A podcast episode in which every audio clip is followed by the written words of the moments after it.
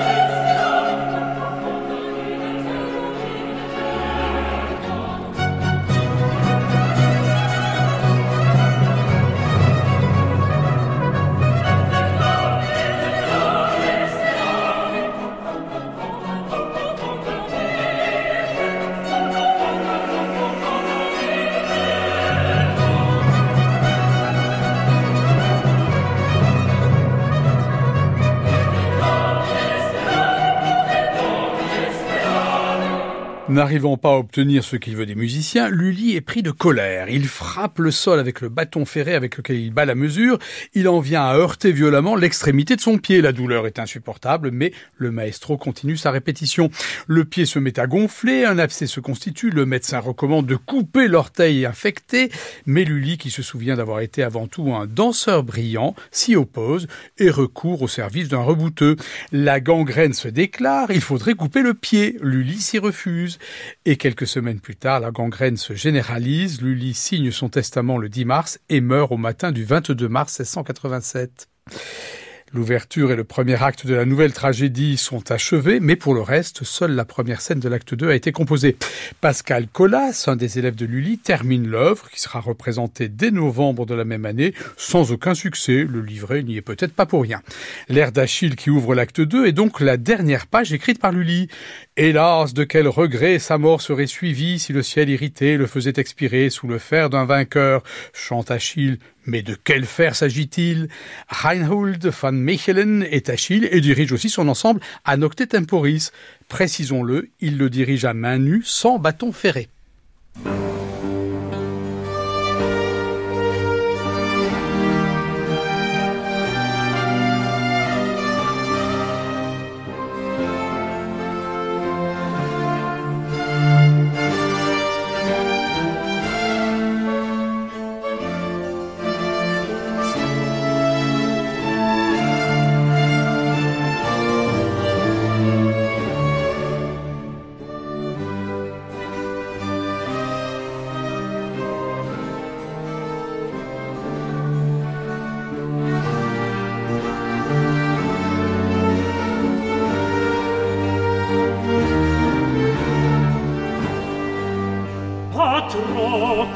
accusato Ece picus sotir Cil corito tace Qui menace sa vie Ah, je devais l'empêcher De partir Hélas, de quel regret Sa mort serait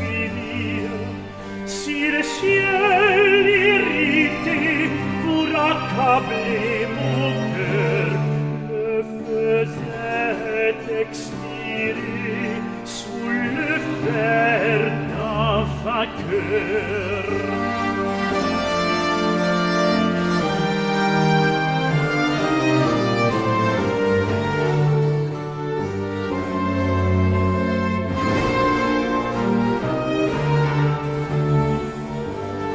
Regrettable accident du travail et à présent redoutable accident domestique. Né et mort dans la foi juive, Charles Valentin Morange, qui prendra comme patronyme le prénom hébraïque de son père, Alcan, fut un des musiciens les plus extraordinaires du XIXe siècle, enfant prodige aussi précoce que Mozart, et vraiment merveilleux selon Rossini. Premier prix de piano à 10 ans au Conservatoire de Paris, où il enseigne le solfège dès 15 ans. Pianiste hors pair, virtuose aussi impressionnant que Liszt, ami de Chopin, qui à sa mort lui lègue ses élèves, Pianiste célèbre, musicien savant, homme de cœur selon Georges Sand, Alcan fut un compositeur prolifique, honoré et admiré par certains de ses pairs, mais quasiment ignoré du public.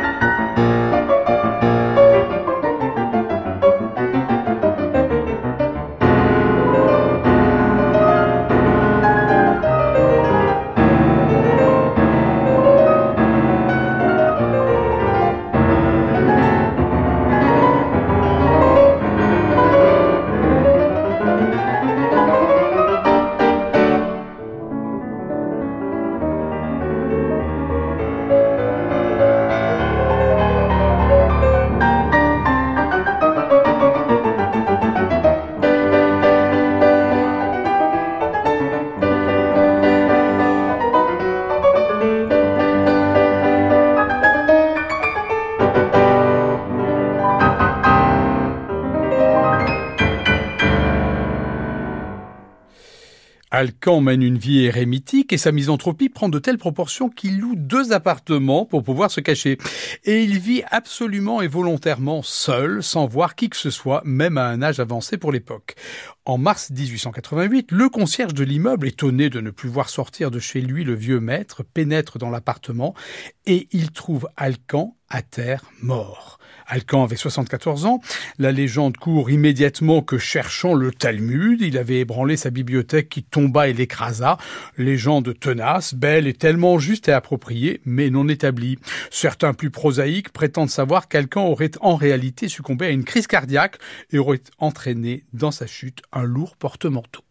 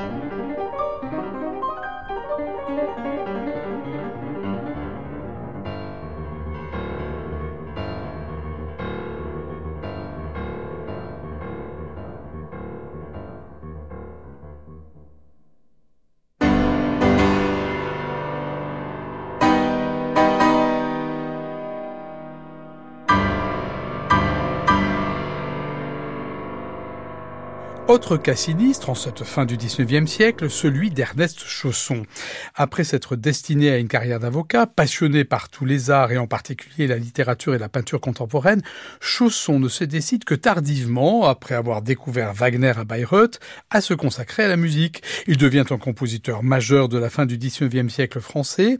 Son style très personnel est caractérisé par une grande richesse mélodique et harmonique, une belle densité contrapontique sans nuire à une grande élégance et clarté des et un art qui maîtrise à la fois les enseignements des écoles françaises, recueillis auprès de Jules Massenet et de César Franck, mais aussi de la musique allemande. Il compose dans tous les genres, mais ne conserve et ne publie que des œuvres qu'il juge parfaites, peu nombreuses donc, mais sensationnelles, telles le poème symphonique Viviane, le très beau poème pour violon et orchestre, la symphonie en si bémol majeur, l'opéra Le Roi Artus, le splendide poème de l'amour et de la mer pour voix et orchestre, le concert pour piano, violon et quatuor à et des mélodies comme cette chanson perpétuelle pour soprano, piano et quatuor à cordes sur un poème de Charles Cros.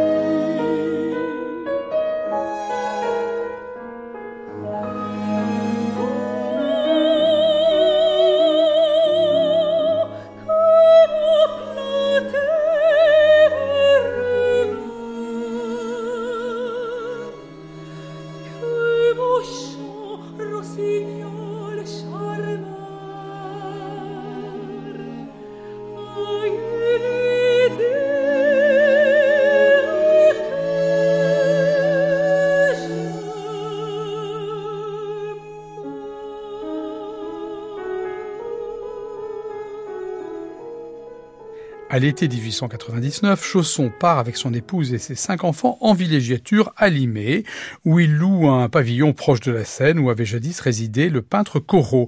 Chaque jour, une fois son travail accompli, il quitte la villa pour une promenade effectuée à pied ou à bicyclette, le 10 juin vers 18h, en compagnie de sa fille aînée Étiennette, âgée d'une quinzaine d'années, il enfourche son vélo. Sur le chemin qu'ils empruntent chaque jour, la jeune fille le devance, puis, au bout d'un moment, ne le voyant pas venir, elle rebrouche chemin pour aller à sa rencontre. Dans le journal daté du 13 juin 1899, on lit Mort du compositeur Ernest Chausson à l'âge de 44 ans.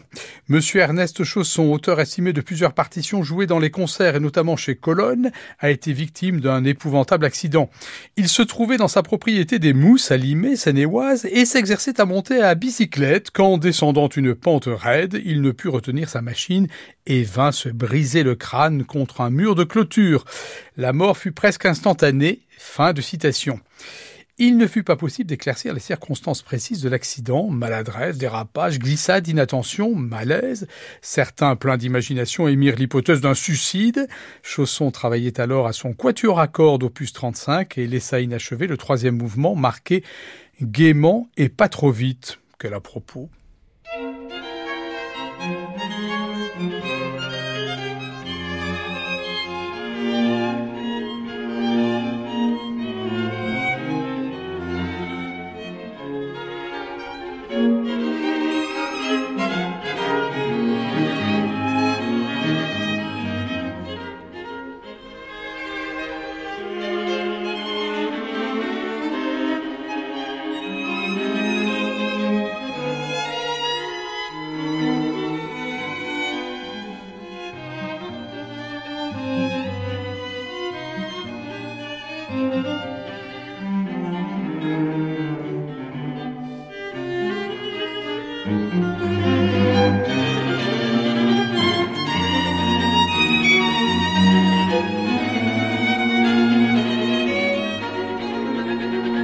Thank you.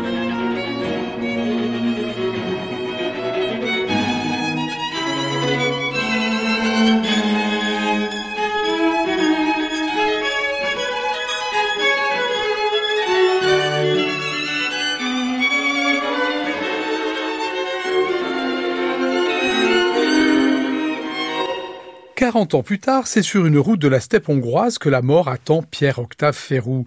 Jeune personnalité née avec le siècle, très présente et appréciée dans la France de l'entre-deux-guerres, comme compositeur marquant et recherché, à peine passé le cap des 20 ans, pour des ballets, des opéras, des pièces symphoniques ou de la musique de chambre, mais aussi comme organisateur très enthousiaste et efficace au service de la musique contemporaine. Dans le petit journal du 18 août 1936, on lit Budapest, 17 août.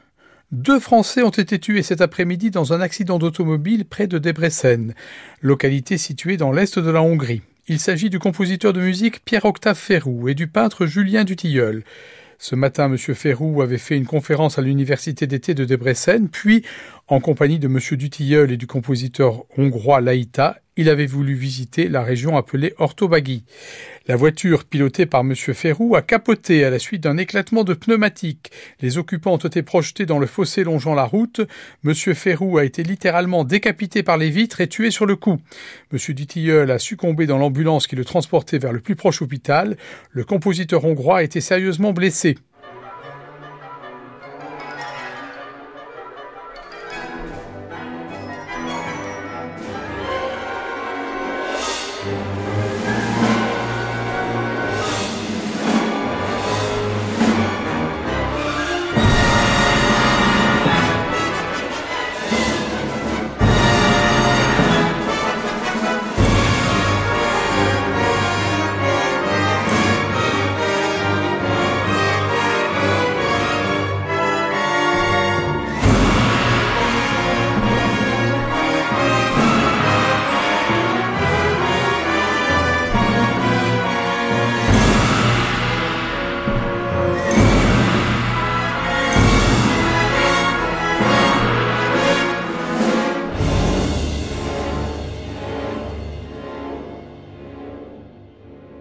Proche de Ferrou, Francis Poulenc est bouleversé par ce drame. La décollation atroce de ce musicien si plein de force m'a frappé de stupeur. Songeant au peu de poids de notre enveloppe humaine, la vie spirituelle m'attire à nouveau, explique-t-il.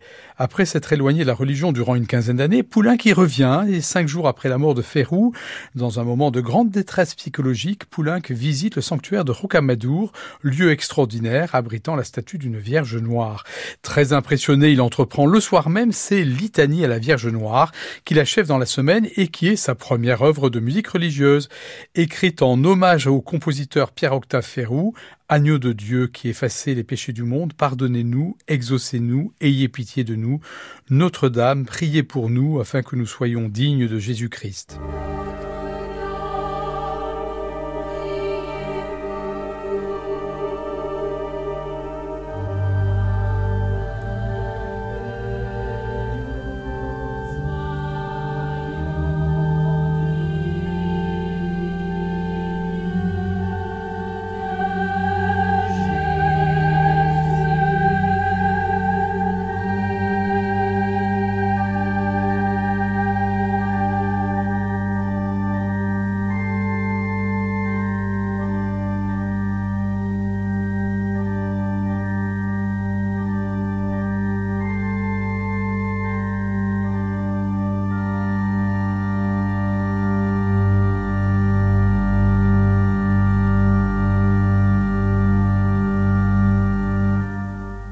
Et la mort mystérieuse et sulfureuse de Paganini, ou celle crapuleuse de Jean-Marie Leclerc, ou celle incertaine de Denis Gauthier, celle tragique d'Anton Webern, mais aussi celle des musiciens de talent et même de génie qui moururent dans les camps de concentration.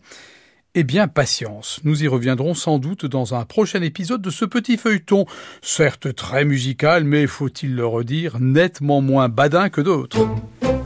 France Musique, Mazette, quelle musique? Jean-Yves Laroutureau.